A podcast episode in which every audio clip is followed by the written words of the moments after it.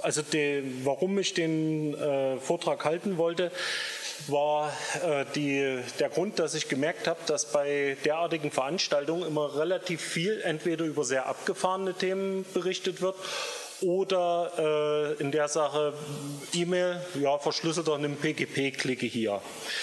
Es wird kaum irgendwo mal eine Grundlage vermittelt. Das heißt, ähm, mir geht es jetzt hier in dem Vortrag nicht darum, wie benutze ich PGP, wie benutze ich OTR oder ähnliches, sondern mir geht es einfach darum, mal zu sagen, was ist eigentlich sichere Kommunikation und ähm, es wird auch nicht sehr in die Tiefe gehen. Also wer jetzt hier irgendwie schon viel mit Krypto und so zu tun hat, wird sich wahrscheinlich langweilen.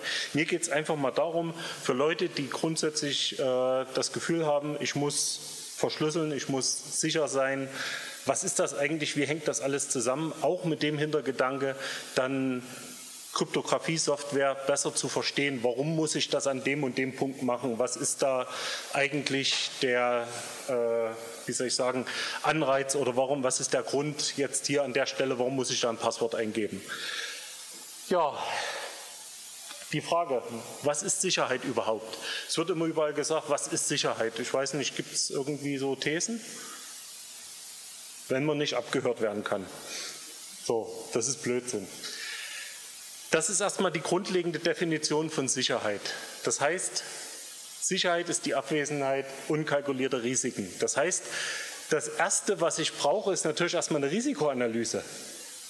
Das heißt, ich muss wissen, wo bin ich verwundbar, wer will mir was ähm, und gegen wen muss ich mich schützen und äh, wie tue ich das? Das ist auch ein ganz wichtiger Punkt. Äh, die Art und Weise, was ich tue, äh, ist mitunter genauso wichtig oder wichtiger als das Werkzeug, was ich benutze.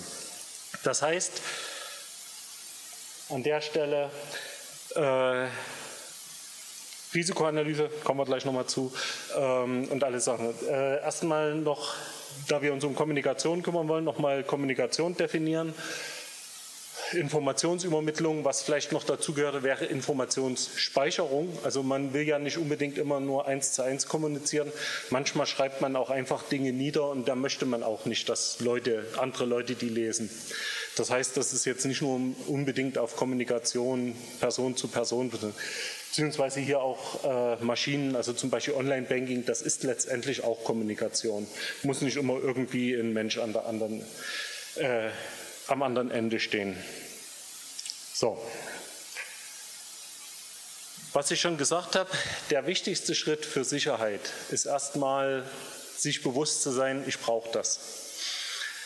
Und wenn ich denn zu dem Punkt gekommen bin, ich brauche das, dann gehe ich nicht los und lade mir den ganzen Kram im Internet runter oder gehe irgendwo im Mediamarkt, kaufe mir so eine G-Data-Box und dann bin ich sicher. Das funktioniert so nicht. Das Wichtigste am Anfang wirklich schauen, was ist meine Bedrohung? Also gegen was, gegen wen möchte ich mich schützen? Wenn es darum geht, ich möchte nicht, dass äh, Google meine E-Mails liest, dann ist der Schutz relativ einfach, benutzt nicht Google Mail dann brauche ich keine irgendwie geartete Verschlüsselungssoftware. Da reicht es wirklich aus, wenn ich ähm, den Mist nicht benutze. Habe ich als Gegner die NSE, wie wir alle, dann äh, habe ich natürlich ein ganz anderes Problem. Aber gehen wir jetzt mal davon aus, ich bin ein ganz normaler Mensch, ich betreibe keine Politik, ich habe einfach nur keine Lust, dass äh, irgendwie Yahoo, Google, wie sie alle heißen, GMX, den Inhalt meiner E-Mails scannt. Das heißt ja auch nicht, dass bei äh, den Leuten irgendwer da sitzt und E-Mails liest. Die analysieren die im Sinne von, mit wem kommuniziere ich, über was kommuniziere ich, Stichworte und so weiter, teilweise auch Kontext. Da geht es einfach nur darum, nicht was mache ich im Einzelnen, sondern Trends erkennen. Da geht es darum, mir entsprechend Werbung einzublenden, aber allein das nervt schon. Das heißt, äh, ich muss erstmal herausfinden, was mache ich, gegen wen will ich mich schützen. Dementsprechend muss ich natürlich mein Verhalten und natürlich auch die Werkzeuge, die ich benutze, ähm, auswählen. Das heißt, äh, ich kann nicht einfach losgehen und mir was kaufen und dann bin ich sicher. Ich weiß nicht, wir hatten hier einen Virenscanner laufen zu Hause. Einer? Zwei? Okay. Äh, Genau, was sind Viren? Ähm, es gab da mal früher was, äh, noch wo das Windows und so gab. Ähm, das heißt, es ist so ein typischer Fall. Ähm, es gibt eine düstere Bedrohung aus dem Internet, die nennt sich Viren, Würmer, Trojaner, was auch immer. Und dagegen hilft ein Virenscanner.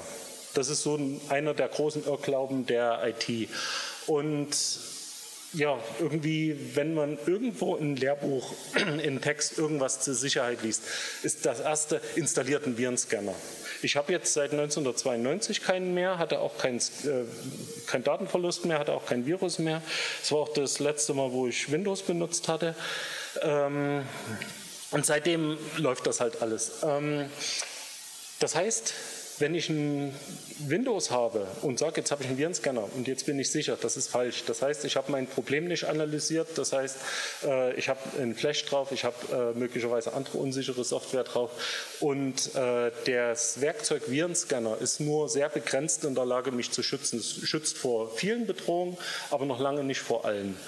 Das heißt, was ich hier geschrieben habe, Werkzeuge und Verhalten muss an die Bedrohungslage angepasst sein. Das heißt, guckt euch an, was ihr tut und welches Werkzeug ist dafür geeignet. Nun ist es bei Kryptographie so eine Sache, ähm, das hat viel mit Vertrauen zu tun. Die wenigsten hier im Raum, inklusive mir, sind wirklich in der Lage, ein Kryptographiewerkzeug in alle ihre Einzelteile zu zerlegen und wirklich zu verstehen. Es gibt aber jede Menge Leute, die das können und äh, denen muss man dann halt vertrauen ob es gut ist zu vertrauen, ein Schulfreund, der sagt, hier, das ist cool, das Programm, das hat viele Knöpfe, da kannst du super viel einstellen, ähm, das, ist, das hat nichts mit Vertrauen zu tun. Wirklich, wer nicht selbst das Zeug zerlegen kann, verstehen kann, recherchiert im Internet, nicht unbedingt bei Computerbild, ähm, sondern eben wirklich in Foren. In, es gibt also gerade äh, der Blog von Bruce Schneier ist da eine ergiebige Quelle, wenn es um äh, Technologien geht. Ähm, wirklich analysieren, beziehungsweise wenn man das selbst nicht kann, fragt Leute, die wirklich vertrauenswürdig sind. Vertrauenswürdig sind in dem Fall Leute, die davon Ahnung haben. Zwei äh, Sachen kommen dabei raus. Sicherheit ist aufwendig, das heißt nichts, was man irgendwo kaufen kann, und Sicherheit ist immer ein Prozess. Das heißt, weil es heute sicher ist, muss es morgen lange nicht mehr sein. Das heißt, wenn ich mir heute irgendein cooles Tool zum Verschlüsseln runterlade und dann kommt jemand drauf, äh, hm, wenn man das Bit umdreht, dann funktioniert, kann ich das entschlüsseln, wenn ich das falsche Passwort eingebe. Tatsächlich so passiert bei einem kommerziellen Produkt, was bis, ich glaube, vor zwei Jahren verkauft wurde. Sowas passiert halt, wenn man einfach Werbung glaubt, wenn man einfach irgendwie äh, Marketing glaubt. Ja, Voraussetzungen für sichere Kommunikation. Wir gehen jetzt mal davon aus, jeder hat sein Verhalten analysiert, hat seine Bedrohung analysiert und äh, weiß, wo er jetzt bedroht ist. Jetzt kommen wir mal zu den ganz abstrakten Sachen, was sichere Kommunikation angeht. Die Plattform, auf der die Kommunikation abläuft, muss vertrauenswürdig sein. Das hat jetzt nicht mit diesem äh, Trusted Platform Computing oder wie das heißt zu tun, äh, sondern das heißt ganz einfach, ich muss mir sicher sein, dass die Plattform, auf der ich das tue, auch das tut, was ich will. Das heißt, äh, sie muss in irgendeiner Form auditierbar, überprüfbar sein. Zum Beispiel das hier mit einem Android drauf, das halte ich für keine äh, vertrauenswürdige Plattform.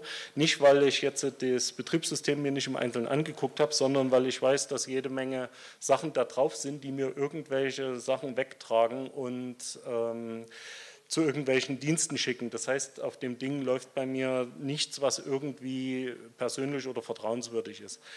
Ähm, da sind aber auch solche Sachen, also man kann diese vertrauenswürdig auch sagen, ähm, also ähnlich wie die Bedrohungslage, ist, ist natürlich immer die Frage, was ist vertrauenswürdig? Man kann das von sagen, ja, ich habe hier ein Windows, das ist eine blanke Installation, da ist jetzt garantiert noch nichts drauf, ich vertraue dem.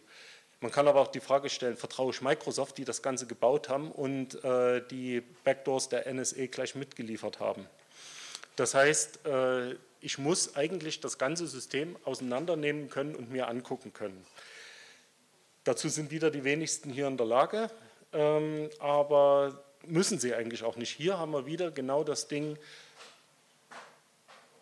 einfach im Netz informieren, Leute fragen und äh, dann wirklich Leute, die auch äh, das entsprechende Wissen haben, nicht wirklich den Schulkumpel, der da irgendwie auch, also weil er einen Computer hat und viel spielt, sich halt damit auskennt. Das heißt, wenn die Plattform nicht vertrauenswürdig ist, ist alles, was obendrauf läuft an Kryptographie, hinfällig.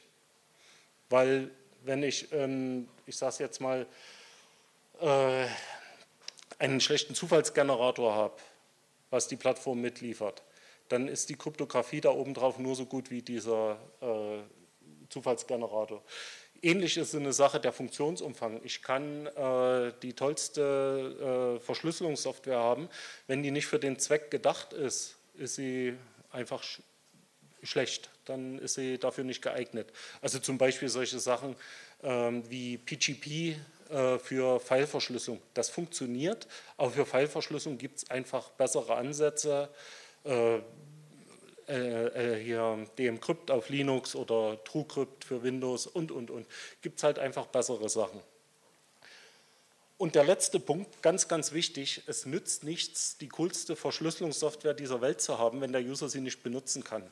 Oder wenn sie so komplex bzw. schlecht zu benutzen ist, dass man dabei Fehler macht und dann äh, im Endeffekt äh, offenliegende Daten hat, die man eigentlich schützen wollte. Das heißt, lieber eine Software nehmen, die genau meinen Funktionsumfang erfüllt, als alles, was irgendwie gibt und viele bunte Knöpfe. Das, was ich verstehe, beherrsche ich. Das, wo ich äh, mich nicht durchsehe, beherrscht mich. Zuverlässigkeit, das gehört natürlich auch zur Kommunikation. Das heißt, ich muss mir als Absender natürlich sicher sein, dass in die E-Mail oder was auch immer bei dem Gegenüber ankommt. Umgekehrt muss der Empfänger natürlich auch sicher sein, dass in eine E-Mail was oder was auch immer eben auch bei ihm ankommt. Das heißt, dass ich nicht dauernd fragen muss im Sinne von, hast du die E-Mail gekriegt oder hast du mir was geschickt, sondern dass der äh, Kanal, über den die Information geht, tatsächlich auch stabil ist. Das heißt, ähm, wenn ich zum Beispiel so eine Sache habe wie Post, ein ganz normaler Brief, da kommen die allermeisten an. Ich weiß nicht wie viel Prozent, wahrscheinlich deutlich über 99 Prozent, aber eben nicht alle. Ich kann mir erst dann beim Brief sicher sein, dass der angekommen ist, wenn ich irgendein Feedback vom äh, Empfänger gekriegt habe. Wie das abgesichert wird, das hängt natürlich dann auch davon ab, was ich habe an Kommunikation. Wenn ich eine, ein persönliches Gespräch habe, wie jetzt hier mit irgendjemand, dann ist natürlich klar, dann sehe ich das an den seiner Reaktion. Wenn ich jemanden eine Kommunikation habe, wo ich über die Straße rufe und da fährt gerade ein Auto vorbei, kann ich mir auch nicht sicher sein, dass das angekommen ist. Das ist wieder Analyse der Situation, in der ich äh, kommunizieren möchte. Also das kann man ganz abstrakt auch äh, auf alle anderen äh, Kommunikationsarten ähm, ausbreiten, aber hier geht es jetzt, äh, da es den meisten wahrscheinlich um Chat, E-Mail und ähnliches gehen wird. Wenn ich E-Mails schicke, kann ich nur dann sicher sein, dass das angekommen ist, wenn ich eine Empfangsbestätigung habe. So. Übrigens, wenn es Fragen gibt, immer reinrufen, kein Problem. So, das Wichtigste, was die meisten wahrscheinlich unter sicherer Kommunikation verstehen, ist die Vertraulichkeit. Das heißt, nur die Partner wissen, äh, was in dieser Kommunikation stattfindet. Das heißt, äh, Abhörsicherheit auf Deutsch. Ich kann natürlich sagen, äh, Abhörsicherheit bei E-Mail ist relativ leicht zu erreichen, zum Beispiel indem ich es äh, verschlüssele mit PGP, wie es auch immer. Abhörsicherheit bei äh, einem normalen Brief ist umso schwieriger. Äh, Gibt es seit keine Ahnung wie vielen Jahrhunderten geübte Leute, die Briefe aufmachen wieder zumachen, ohne dass man es sieht. Ja, Partner muss natürlich sicher sein, dass seine Nachricht nur vom Gegenüber gelesen werden kann. Was natürlich äh, auch so eine Sache ist, ich kann natürlich den Übertragungskanal verschlüsseln, aber wenn die E-Mail selbst nicht verschlüsselt ist, zum Beispiel auf dem E-Mail-Server unverschlüsselt liegt, heißt das, dass auch der Admin von dem Mail-Server das lesen kann. Das heißt, kommen wir dann später nochmal zu, Ende-zu-Ende-Verschlüsselung ist auch an der Stelle eine ganz wichtige Sache. Ja, Beispiele, was ich hier genannt habe, GNU-PG, OTR. GNU-PG ist freie äh, Implementation vom OpenPGP-Standard. Gibt Plugins für eigentlich alle möglichen E-Mail-Programme, leider nicht so, wie man das gerne hätte. aber eigentlich doch ganz gut benutzbar. OTR hat sich in den Chats, also so Instant Messaging, sehr gut durchgesetzt. Es gibt auch Implementationen für SMS. Das ist äh, ein sehr, also muss ich sagen, wirklich sehr handlich und äh, transparent gehaltenes Protokoll. Das ist für Leute, die einfach nur chatten wollen und dabei sicher sein wollen, eigentlich eine sehr, sehr gute Alternative, vorausgesetzt man setzt es richtig ein.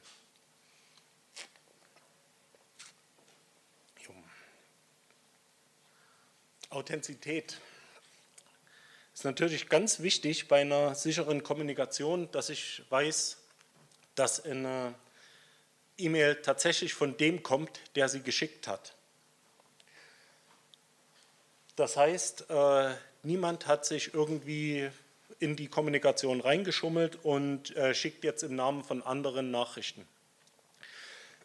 Das, das Ganze ist natürlich bei äh, E-Mail und Chat relativ einfach zu machen. Beim Brief zum Beispiel ist das relativ schwer. Also einen Brief äh, im Namen von jemand anderem zu schicken, von einer Bank oder so, ist eigentlich, ähm, ja, was braucht man? Ein Office und einen Drucker. Und schon hat man so einen Brief gefaked. Das heißt, ich brauche irgendein Mittel, wie ich diese Authentizität der Nachricht überprüfen kann. Im Bereich von E-Mail bzw. Chat läuft das wieder mit GNU-PG und OTR und das Ganze läuft über eine Signatur der Nachricht. Ich weiß nicht, wer hier schon mal eine PGP äh, signierte Nachricht gesehen hat. Da sieht man dann oben und unten von der Nachricht Beginn äh, sein Message und dann unten, unten drunter dann so ein großer Block wild durcheinandergewürfelter Buchstaben und Zahlen. Und ähm, das ist sozusagen die Signatur. Anhand dieser Signatur kann man überprüfen mehrere Sachen. Also ist die Nachricht wirklich von dem Menschen, der sie abgeschickt hat. Und das Zweite, das kommt jetzt, die Manipulationssicherheit, ist natürlich ähm, so eine Sache. Es nützt mir natürlich wenig, wenn ich äh, jetzt weiß, die Nachricht war verschlüsselt, das heißt, keiner hat sie abgehört und äh, sie ist auch von Empfänger, aber hat die jemand unterwegs abgefangen und verändert. Die Signatur von GNU-PG schützt dagegen, also die sagt sowohl, die ist von dem und dem geschickt und sie wurde auch nicht verändert. ODR macht das ähnlich, aber also mal jetzt hier zur Manipulationssicherheit. Also eine ganz wichtige Sache bei sicherer Kommunikation ist wirklich zu sagen, die Nachricht, die ich jetzt hier empfangen habe, ist so, wie sie abgeschickt wurde, beziehungsweise umgekehrt. Ich kann mir sicher sein, dass das, was ich jetzt hier abschicke, beim Gegenüber auch ankommt. So, wie gesagt, GNU-PG und OTR signieren die Nachrichten und ähm, anhand der Signatur kann man dann sehen, wie das, also ob das wirklich so ist oder ob das manipuliert wurde. Ähm, das machen die Programme in sich und wenn man Plugins so für Thunderbird oder ähnliches hat, steht dann auch dort äh, Signatur OK oder sowas. Das heißt, man muss das nicht manuell machen. Man kann das natürlich mit den Kommandozeilen-Tools auch äh, manuell machen, aber äh, das mache ich auch nicht. Also ich verlasse mich da auf die entsprechenden Plugins wie Enigmail zum Beispiel. Ja, die Ende-zu-Ende-Verschlüsselung, das ist ein ganz, ganz wichtiger Punkt. Das heißt, äh, die Nachricht wird vom Sender verschlüsselt und wird vom Empfänger entschlüsselt. Niemand dazwischen. Also ich weiß nicht, wer hier schon mal was von DE-Mail gehört hat. Äh, das ist ein riesengroßer Witz, weil die Krypto, also da läuft das so, ich verschlüssel das bei mir, schicke das an Provider, der entpackt das, tut irgendwas mit der E-Mail, verschlüsselt die wieder und schickt die zum Empfänger. Das heißt, die drei Sachen vorher, die wir da hatten, sind einfach nicht gegeben. Das heißt, ich kann mir nicht sicher sein, dass die Nachricht tatsächlich vom Sender, Absender war, weil was der E-Mail-Provider mit dieser E-Mail macht, ob der die austauscht oder so, ob der einfach eine neue generiert, das weiß ich nicht, kann ich nicht feststellen. Gelesen hatte sie sowieso, das sagen sie sogar in ihren AGBs also dass sie da reingucken. Angeblich, um wegen äh, Spam zu schauen, aber äh, kein Spammer, der irgendwie bei Trost ist, wird für paar 50 Cent pro E-Mail Spam verschicken, weil für das Geld kann er irgendwie zwei Millionen auf dem freien Markt äh, verschicken. Also das ist, das ist nur vorgehalten, also da geht es einfach nur darum, dass die Geheimdienste und ähnliche Bedarfsträger, wie es immer so schön heißt, einfach wissen, was da drin los ist. Es geht um nichts anderes. Also da ist, äh, also das, der Spam ist wirklich nur vorgeschoben. Selbst Viren äh, ist äh, in, in, wie soll ich sagen, äh, äußerst unwahrscheinlich, dass da jemand großartig was verschickt. Und selbst wenn, dann muss ich sagen, wenn der Gegenüber dann darauf ähm, also empfindlich ist, dann ist das wieder ein Sicherheitsproblem, was wahrscheinlich über die normale E-Mail längst sich erledigt hat und der Rechner infiziert ist, weil darüber kommen deutlich mehr Sachen. Ähm, also das ist einfach der falsche Ansatz für die Lösung des Problems. Also wie gesagt, die Unterbrechung in einer vollständigen Verschlüsselungskette macht jede verschlüsselte Kommunikation schlicht hinfällig. Also wenn das irgendwo ist, kann man es lassen. Also dann ist die äh, äh, Kommunikation nicht mehr vertrauenswürdig. Ja, Ende-zu-Ende-Verschlüsselung haben wir wieder Beispiele GNU-PG für E-Mail, OTR für, ähm, für, für Chat-Sachen. Die Schlüsselübertragung, das ist bei der Kryptographie im Allgemeinen ein sehr schwieriges, aber auch sehr wichtiges äh, Problem. Äh, ich will jetzt nicht in die verschiedenen Verschlüsselungsverfahren, symmetrisch, asymmetrisch und so weiter eingehen, aber grundsätzlich, wenn man ähm, eine symmetrische Übertragung hat, heißt das, beide Seiten brauchen denselben Schlüssel, um den ganzen Spaß zu ver- bzw. zu entschlüsseln. Das heißt, ich muss irgendwie den Schlüssel zur anderen Seite kriegen. Bei, äh, ich könnte jetzt natürlich sagen, ich nehme eine E-Mail, schicke die darüber und ab dann wird verschlüsselt kommuniziert dann kann man es auch lassen. Also das heißt, ich brauche einen sogenannten sicheren Kanal und der sollte möglichst abseits dessen liegen, wo die eigentlichen Nachrichten übertragen werden. Das heißt, entweder trifft man sich mal persönlich, übergibt dabei die Schlüssel. Eine andere Möglichkeit ist, die äh, über irgendwelche, ich sage mal jetzt Protokolle, wie zum Beispiel Diffie-Hellman-Schlüsselaustausch, äh, von dem Protokoll selbst generieren zu lassen bzw. Äh, auszutauschen.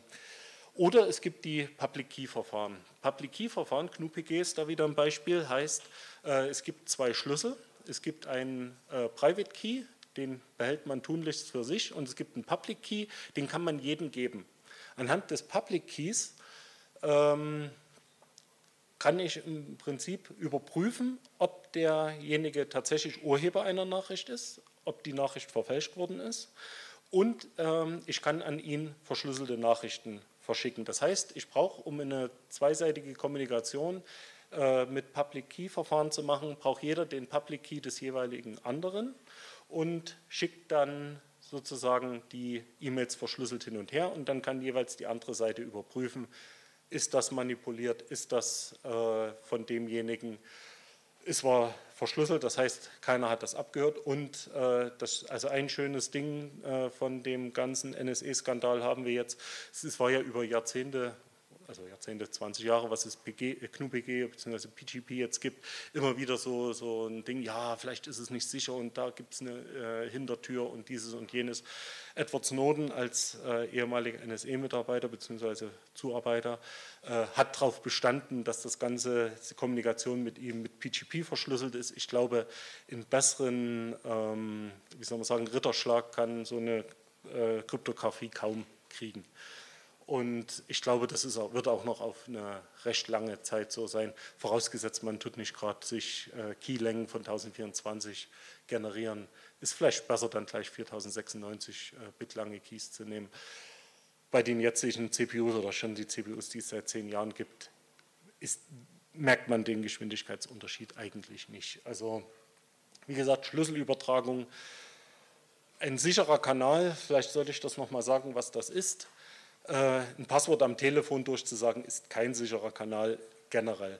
Auf der anderen Seite, wenn ich einfach nur mit einem Freund ein äh, paar Sachen austausche und äh, man ist nicht unbedingt jetzt hier, keine Ahnung, bei Hells Angels oder ähnlichen Gruppen, die sehr überwacht sind und die Gefahr besteht, dass einer in der Telefonleitung, wie gesagt, hier sind wir wieder bei der Sicherheitsanalyse am Anfang, beziehungsweise Bedrohungsanalyse, kann man auch das Telefon als sicheren Kanal betrachten. Wenn man einfach nur, was weiß ich, äh, Nachrichten verschicken will, die die Kinder nicht lesen sollen oder, oder die Eltern nicht, je nachdem, ähm, dann ist das Telefon durchaus auch als sicherer Kanal zu betrachten. Aber im Normalfall sollte der sichere Kanal frei von Abhören sein oder von Abhörmöglichkeiten, persönliches Treffen zum Beispiel, oder dann eben gleich auf Public Key Verfahren setzen. Also die Public Key Verfahren sind dafür gemacht, dass jeder den Public Key lesen kann, haben kann.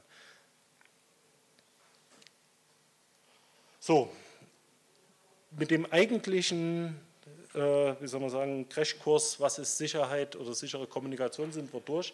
Ich würde gerne noch ein paar Stichwörter sagen, die in dem Zusammenhang immer gerne genannt werden, die nicht unbedingt genau dazu gehören, aber äh, doch mal ganz interessant sind zu wissen, beziehungsweise ähm, zu äh, erklären.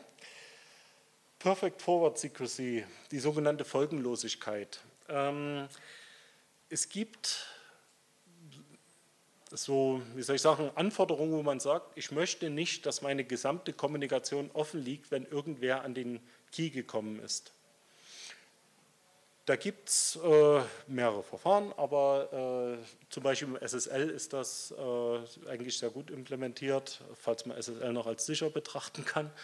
Ähm, aber das ist jetzt eine andere Diskussion. Das heißt, äh, das Ganze ist so ausgelegt, dass ähm, wenn jemand irgendwo in der Kommunikation einen Key errechnet, kann der damit nicht unbedingt alle nachfolgenden oder früheren äh, Kommunikationen entschlüsseln. Bei GNU-PG ist das leider nicht so. Wenn da jemand den äh, Private Key hat, kommt dann alles ran und kann E-Mails fälschen und, und, und. Das heißt, aufpassen auf das Ding. Die Folgenlosigkeit könnte eigentlich jeder Webseitenbetreiber äh, einfach bei sich ähm, einschalten. Leider machen das nur sehr, sehr wenige. Von den großen Providern ist mir jetzt außer Google niemand bekannt. Aber Google spielt ja dann über die andere Schnittstelle mit den Leuten da. Das heißt, äh, das ist schlicht keine vertrauenswürdige Plattform, auch wenn sie äh, SSL und sonst was anbieten. Ja, Plausible Deniability, die glaubhafte Verleugnung. Das ist ein Punkt, ähm, ist jetzt vielleicht hier bei uns noch nicht so wichtig, aber man weiß nie, was kommt. Aber es gibt einige Länder, äh, wo das ein ganz wichtiger Punkt ist. Das heißt, äh, ich kann, anders als wenn ich zum Beispiel eine GNU-PG signierte Nachricht habe, sagen, ich war es nicht, ich habe es nicht geschrieben. Das ist natürlich ein Widerspruch zur Authentizität. Und ähm, das heißt, ich habe das zwar verschlüsselt, ich habe das signiert, der Gegenüber weiß, dass ich das war, aber gleichzeitig, wenn irgendwer, zum Beispiel wie im Fall von ähm, äh, Bradley Manning, Chelsea Manning heißt er jetzt, ähm, die, dort wurden dann die ganzen Sachen auf der Festplatte von ihm gefunden im Klartext. Der hat zwar verschlüsselt auf den Übertragungsweg, aber wo sie dann bei ihm eingeritten sind, haben sie seinen Rechner mitgenommen und dort lagen die Sachen im Klartext. Und äh, das Ganze war halt verschlüsselt. Da kann ich dann sagen, wenn das mit GNU-PG verschlüsselt war, beziehungsweise signiert war, äh, kann ich mathematisch beweisen, dass diejenige Person das geschrieben hat kann nicht irgendwie sagen, hier der und der hat meinen Rechner genommen oder so, sondern ich kann wirklich sagen, zumindest äh, das Passwort, dein Passwort wurde hier eingegeben. Das heißt, äh, es ist eine sehr, sehr hohe Wahrscheinlichkeit, dass du das war. Ne, es gibt ähm, dann Kryptografieverfahren, die direkt einen Schutz dagegen eingebaut haben. Äh, OTR macht das zum Beispiel so, dass die nach jeder Nachricht den Session Key hinterher schieben. Das heißt, äh, derjenige, welche, der das empfängt, könnte theoretisch die Nachricht auch verändern. Er weiß zwar, dass derjenige, der das geschrieben hat, das alles so gemacht hat, aber den Key haben danach mindestens zwei Menschen. Das heißt, mindestens zwei Leute könnten die Nachricht verändert haben. Es gibt auch noch andere Sachen, zum Beispiel äh, TrueCrypt hat sowas eingebaut. Da gibt es dann solche versteckten Container. Das heißt, äh, ich habe zwei Passwörter für einen Datencontainer. Äh, stehe ich zum Beispiel in England oder USA am Zoll. Ich weiß nicht, wer da schon mal eingereist ist. Da kann es durchaus passieren, dass die einen nach dem Passwort fragen. In England äh, ist man dazu verpflichtet, das Passwort abzugeben. Also da gibt es keinen Schutz so von Aussageverweigerungsrecht und so, nichts. Das ist alles gegen die bösen Terroristen. Ähm, die, also man kann dort ins Gefängnis gehen, wenn man seinen Key nicht rausgibt. Unabhängig, ob man irgendeiner Straftat äh, beschuldigt wird, ich glaube bis zu zwei Jahren. Und äh, da hat TrueCrypt sowas eingebaut, was dann sagt, ich gebe das Passwort ein und dann zeigt der was an. Was der dann allerdings, wenn ich das richtige Passwort eingebe, kommen dann meine wirklichen Daten. Und äh, ich muss sagen, ich habe mir jetzt das TrueCrypt noch nicht wirklich im großen Detail angeschaut. Ich habe nur mit, äh, gelesen, was andere dazu geschrieben haben. Aber es soll wohl ganz gut implementiert sein und nicht beweisbar sein, dass da noch anderes Zeug dort ist. Aber jetzt darauf bitte nicht verlassen, lieber selber nochmal recherchieren, äh, da ich kein TrueCrypt-Nutzer bin, sondern das versteckten Containern das Feature, also ähm, Steganographie bzw. Plausible Deniability zu implementieren, ist nicht ganz ohne wie Kryptographie im Allgemeinen auch. in den USA ist es äh, übrigens so, dass die sagen, der Zollbereich äh, steht nicht unter dem Schutz der Verfassung, sprich wer dort steht, hat gar keine Rechte. Also das ist, da sind die auch ziemlich hart.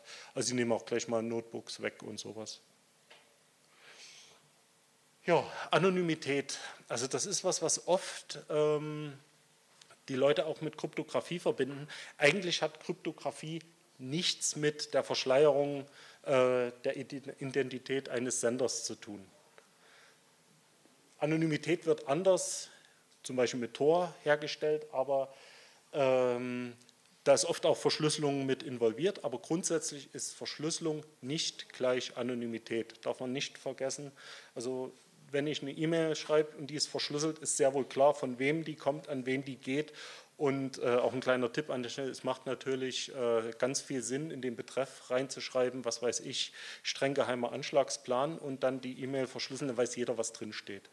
Ähm, schöne, neutrale ähm, Betreffs wählen, Zahlen oder so, dass man es äh, auch noch äh, zurückverfolgen kann, jetzt selbst, was die, die, die, also zu welchem Thema es geht, aber niemals nicht reinschreiben, was, um was es in dem Inhalt geht weil oft ist der Inhalt so zu lesen, wortwörtlich gar nicht wichtig. Es reicht oft aus, äh, wenn ich diese Metadaten habe, beziehungsweise wenn ich im Betreff bin, dann zu wissen ungefähr, um was die Leute sich unterhalten.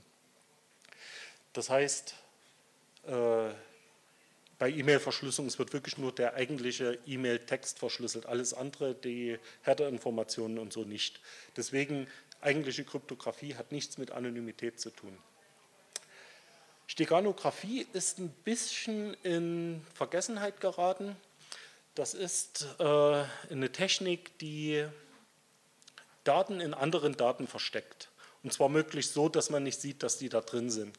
Also es gibt Programme, die zum Beispiel irgendwelche Textnachrichten in Bildern versteckt, die man dann irgendwie auf Flickr und so hochlädt muss man sich angucken, wie gut das funktioniert. Es gibt da so äh, Tools, wie man dann mit statistischer Analyse und so weiter sich die Bilder anschauen kann. Ähm, das Ganze funktioniert so, also zum Beispiel bei Bildern, dass im Farbrauschen äh, der Bilder, also der einzelnen Pixel, werden dann äh, Sachen sozusagen die, die versteckten Daten reinmoduliert und rein theoretisch sollte es nicht möglich sein zu sehen, ist da was drin in dem Bild oder ist da nichts. Ich habe schon ein paar wirklich schlechte Implementationen gesehen, da hat man, wenn man das Bild angeguckt hat, so im oberen Teil war äh, das Bild klar und unten war dann verrauscht. Und da wusste man sofort, da steht irgendwas drin. Es war zwar auch im Farbrauschen äh, reinmoduliert, aber eben einfach schlecht. Steganographie ist keine Verschlüsselung, das ist nur Verstecken. Also wer sowas machen will, sollte die Daten vorher verschlüsseln, mit GNU-PG zum Beispiel. Ja, Zensurresistenz, also ähm, solche Sachen wie zum Beispiel äh, das I2P-Netzwerk und so, dienen dazu, dass Daten aus dem Netz nicht verschwinden, also Zensurresistenz. Das ist auch nicht unbedingt äh, Aufgabe von Verschlüsselung.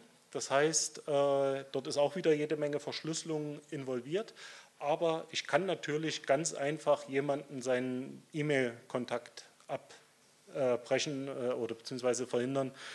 In den meisten Fällen wird es reichen, wenn ich den Provider anrufe und sage, ändere mal den sein Passwort. Da muss ich noch nicht mal großartig Filter einsetzen, schon kann derjenige welche nicht mehr so richtig kommunizieren. Ähm, so, also selbst wenn die Nachrichten selbst, die ich übertrage, äh, nicht manipulierbar sind äh, und klar ist, von wem die kommen, wohin die gehen und so weiter, äh, es gibt direkt Software, die sich um Zensurresistenz kümmert. Wie gesagt, I, 2 p ist so eine Sache. Freenet ähm, so, also nicht verwechseln mit dem gleichnamigen Internetprovider. Das sind Tools, die das machen und das halt, wie gesagt, auch sehr, sehr viel Kryptographie äh, im Spiel, die dann äh, zum Beispiel verhindert, dass derjenige, der so einen äh, Server betreibt, wo das drauf läuft, äh, selbst weiß, was auf seinem Server läuft. Also dass, da, dass ich auch zum Beispiel selbst sagen kann, okay, der Inhalt gefällt mir nicht, den lasse ich jetzt hier nicht hin. Und so. Das sind dann aber auch noch, wie gesagt, eher spezielle Sachen, sollte man bloß an der Stelle hier nochmal sagen.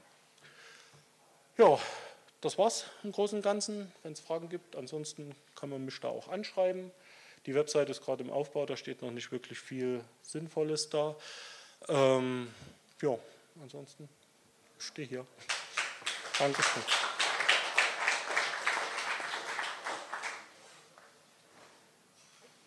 Guten Morgen. Wenn es Fragen gibt, bitte melden.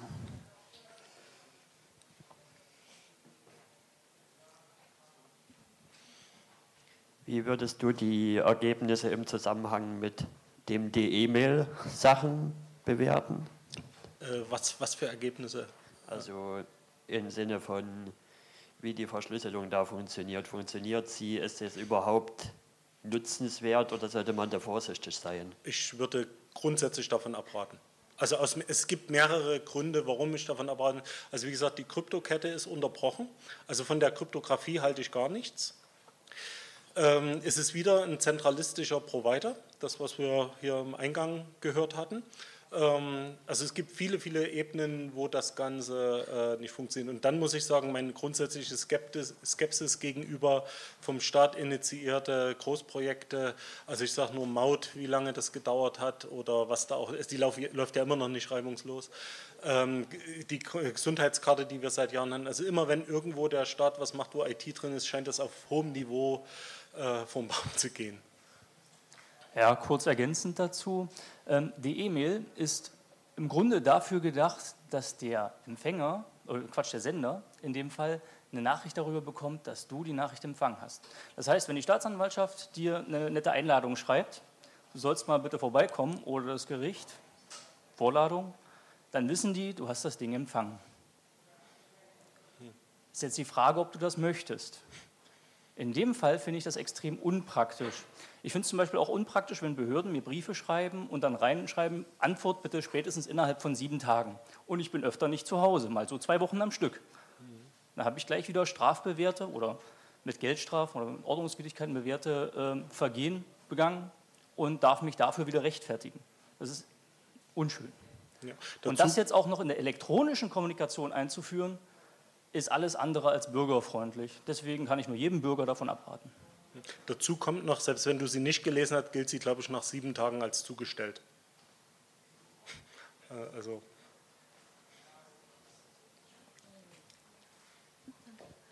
Ähm, gibt es Tools, um äh, den E-Mail-Empfang zu anonymisieren? Das heißt, wenn ich zum Beispiel nicht, wiss, äh, nicht möchte, dass jemand weiß, dass ich eine bestimmte E-Mail-Adresse verwende, oder muss ich mich dann immer per Tor äh, zum Beispiel auf der Webseite einloggen?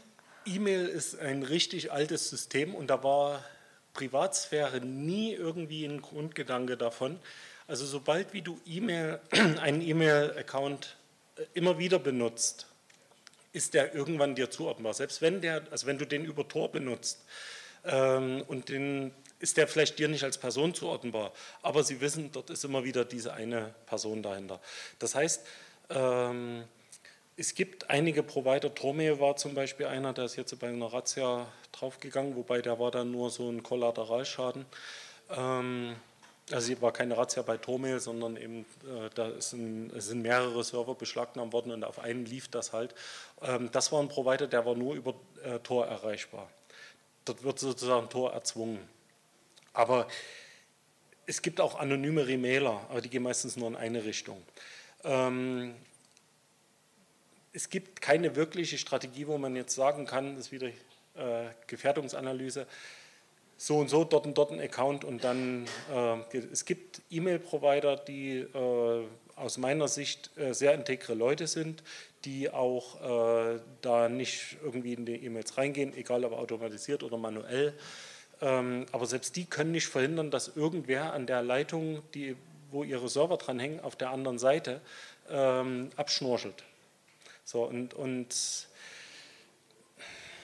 Also ich will jetzt nicht sagen, also zum Beispiel immerta.ch ist ein Schweizer Provider, da sind wie gesagt, sehr korrekte Leute und die passen da auch drauf auf. Aber selbst die können nicht verhindern, dass man irgendwer die Sachen trotzdem analysiert. Und äh, auch wenn ich da über Tor ran, rangehe, ist es äh, meistens nur eine Frage der Zeit, bis wirklich klar ist, hier steckt immer eine Person drin, auch wenn es mehrere verschiedene Accounts sind. Also E-Mail und Anonymität passen nur sehr begrenzt zueinander. Man muss wirklich da wissen, was man macht. Man kann anonym E-Mail machen, aber es ist sehr aufwendig, weil da gehört dann auch solche Sachen dazu. Verhalten, äh, wann wird das geschickt? Duktus der Schreibweise und, und, und. Also die Angriffsvektoren sind da sehr, sehr hoch, also sehr, sehr vielseitig nicht hoch. Ja, ich habe noch mal eine Frage zur Folgenlosigkeit, insbesondere äh, bei SSL. Ja. Ähm, irgendwie ist mal durchs Internet geflattert, wenn jetzt die NSA den ganzen äh, verschlüsselten Verkehr mitschneidet und einfach mal mitspeichert auf Jahre hinweg und sie später mal an die privaten Schlüssel von irgendwelchen Webseiten kommen, dass sie dann diesen Verkehr wieder entschlüsseln könnten. Da ist die Frage, stimmt das oder stimmt das nicht? Weil soweit ich äh, das mit SSL verstanden habe, in meiner laienhaften Darstellung, äh, wird der Schlüssel, der für die Kommunikation verwendet wird, ja nur temporär genutzt für diese Kommunikation. Und das Serverzertifikat ist ja nur dazu da, um zu verhindern, dass sich jemand zwischen diesen Schlüsselaustausch dazwischen stellt. Ja, also es gab ja gestern wieder mal Veröffentlichungen, die habe ich mir im Detail noch nicht angeguckt, wo es auch genau darum geht. Und äh, es ist wohl so, dass es tatsächlich Wege gibt, da drum rumzukommen. Und äh, kann ich jetzt nicht sagen, ich weiß nur, dass äh, die Folgenlosigkeit, also unter anderem bei SSL so ist, dass jeder Session Key neu berechnet wird, was natürlich Rechenleistung ist. Und das heißt, ich muss für jede, äh, jeden Block, der da kommt, wirklich einzeln den Key neu knacken. Das heißt nicht für diese, also wenn die zum Beispiel äh, von einem äh, SSL-Server, der, äh, keine Ahnung, über fünf Jahre die Sachen haben und die kommen an den Master Keys, sind diese anderen Keys wo relativ schnell daraus berechnet und auch dann alle weiteren. Bei äh, Folgenlosigkeit habe ich immer nur für den einen Block die Sachen und dann muss ich wieder von vorn anfangen. Aber wie gesagt, SSL äh, würde ich mittlerweile nicht mehr als sicher betrachten, aus verschiedenen Gründen. Äh, auch das Problem mit Man-in-the-Middle-Attacks und so weiter. Es ist halt in äh, PKI, also äh, äh, Public Key-Infrastruktur und die Public Key, äh, also diese Certificate Authorities sind große zentrale Entitäten wie die Telekom und wenn dort irgendein Geheimdienst hingeht mit möglicherweise einem richterlichen Dings und sagt, wir hätten gern ein Zertifikat, wo dran steht google.de, dann wird die Telekom nicht Nein sagen. Und in dem Moment ist das Ganze gebrochen, weil dann kann ich mit Men in the Middle ran. Also ich würde SSL heutzutage nicht mehr äh, vertrauen. Dazu ist halt auch äh, okay für so eine Sache wie in, in, in Online-Banking, äh, wo ich dann noch einen anderen Schutz habe wie PIN und TAN und sowas. Das ist vielleicht nochmal was anderes. Aber ähm, jetzt wirklich langanhaltende Kommunikation, vielleicht über Jahrzehnte, nein. Okay, weitere Fragen?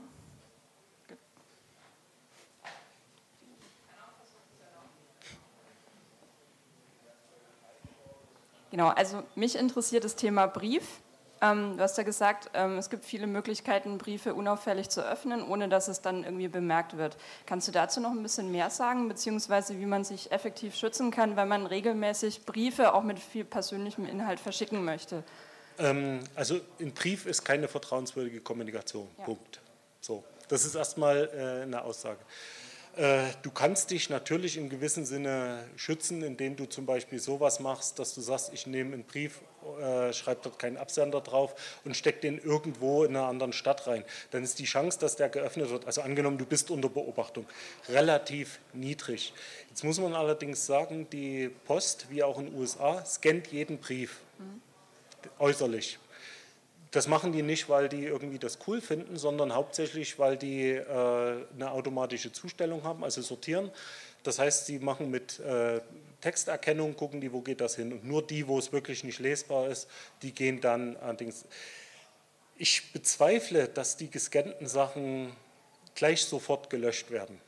Das heißt, äh, es sind immer noch irgendwo, also ähnlich wie bei der Vorratsdatenspeicherung, äh, fallen dort Informationen an, die, wo es darum geht, wer hat wem was geschrieben. Das heißt, ähm, schon von dem Punkt ist es relativ einfach, an, äh, auch an Briefkommunikation ranzukommen. So das Ding, ich habe das hier in den Briefkasten geschmissen, der ist am anderen Ende der Stadt, da kommen die nie drauf, dass der... Ähm, wie soll man sagen, dass der von dort kommt. Äh, spätestens im Postamt, wenn du in, auf irgendeiner Liste stehst, wird er aussortiert, weil dort an der Stelle eben äh, dein Name automatisch mitgescannt wird. Ob die Sachen länger aufbewahrt werden, im Sinne von wie Vorratsdatenspeicherung, dass in fünf Jahren noch nachvollziehbar ist, wer, wem du wann einen Brief geschrieben hast, das kann ich nicht sagen, das sagen sie einem auch nicht, aber ich denke, jede Information, äh, die irgendwo angefallen ist, Festplatten kosten nichts mehr, die liegen da noch irgendwo. Das heißt, allein von dem Ding zu sagen, ich stecke den irgendwo rein, ist keine Chance. Äh, vielleicht mal eine Anekdote aus der Vergangenheit. Ich weiß jetzt nicht genau, wer das war, müsste ich nachgoogeln, aber das ist äh, auch nicht so wichtig. Und zwar gab es da zwei Herren, reden jetzt vom 18. Jahrhundert oder frühes 19. und die hatten die, äh, den Verdacht, dass äh, jemand in ihren Briefen rumschnüffelt. Und hat dann der eine hat dem anderen geschrieben, äh, und anbei sende ich Ihnen zur Ansicht fünf Flöhe, äh, würden Sie so. Und tatsächlich beim nächsten, also beim anderen kam dann der Brief mit fünf Flöhen an die da vorher nicht drin waren. Also klar, was passiert war, die haben den Brief aufgemacht, haben gesagt, oh Mist, die Flöhe sind weg. haben sich neue Versorgten da reingesetzt. Also mit solchen Tricks kann man durchaus arbeiten, aber die sind natürlich kein wirklicher Schutz. Das ist dann wirklich eher so ein sportliches Ding. Ähm, es gibt noch Sachen, also dass man Briefe zum Beispiel so zuklebt, dass man sie wirklich nicht zerstörungsfrei aufmachen kann. Ähm, also, was, also ich weiß nicht, ob jemand schon mal versucht hat, einen Briefumschlag über Wasserdampf zu öffnen. Das ist wirklich, da gehört Kunst dazu. Also das ist wirklich nicht einfach. Ähm, es gibt Maschinen, die sowas tun. Übrigens hatte die Stasi davon welche und die hat sie bei einer äh, schwäbischen Firma gekauft. Also, äh, und äh, das heißt, es lässt sich auch Massen Weise machen. Das ist nicht mal so ein Ding, wo dann wirklich nur drei Leute da sitzen, die die großen Künstler sind. Ähm, das lässt sich wirklich auch automatisiert tun. Und wieder einpacken, also scannen, einpacken, weiterschicken. Das ist auch nicht mehr so viel Zeit, was das kostet. Also grundsätzlich Brief keine vertrauenswürdige Sache. Und äh, es gibt auch Sachen, wo die Briefumschläge durchleuchtet werden oder so. Äh, aber es ist, wenn du wirklich persönliche Sachen hast, die du niemandem anderen anvertrauen möchtest, kannst du es nicht mehr benutzen. Okay, weitere Fragen? Nein, dann danke ich für den Vortrag. Danke.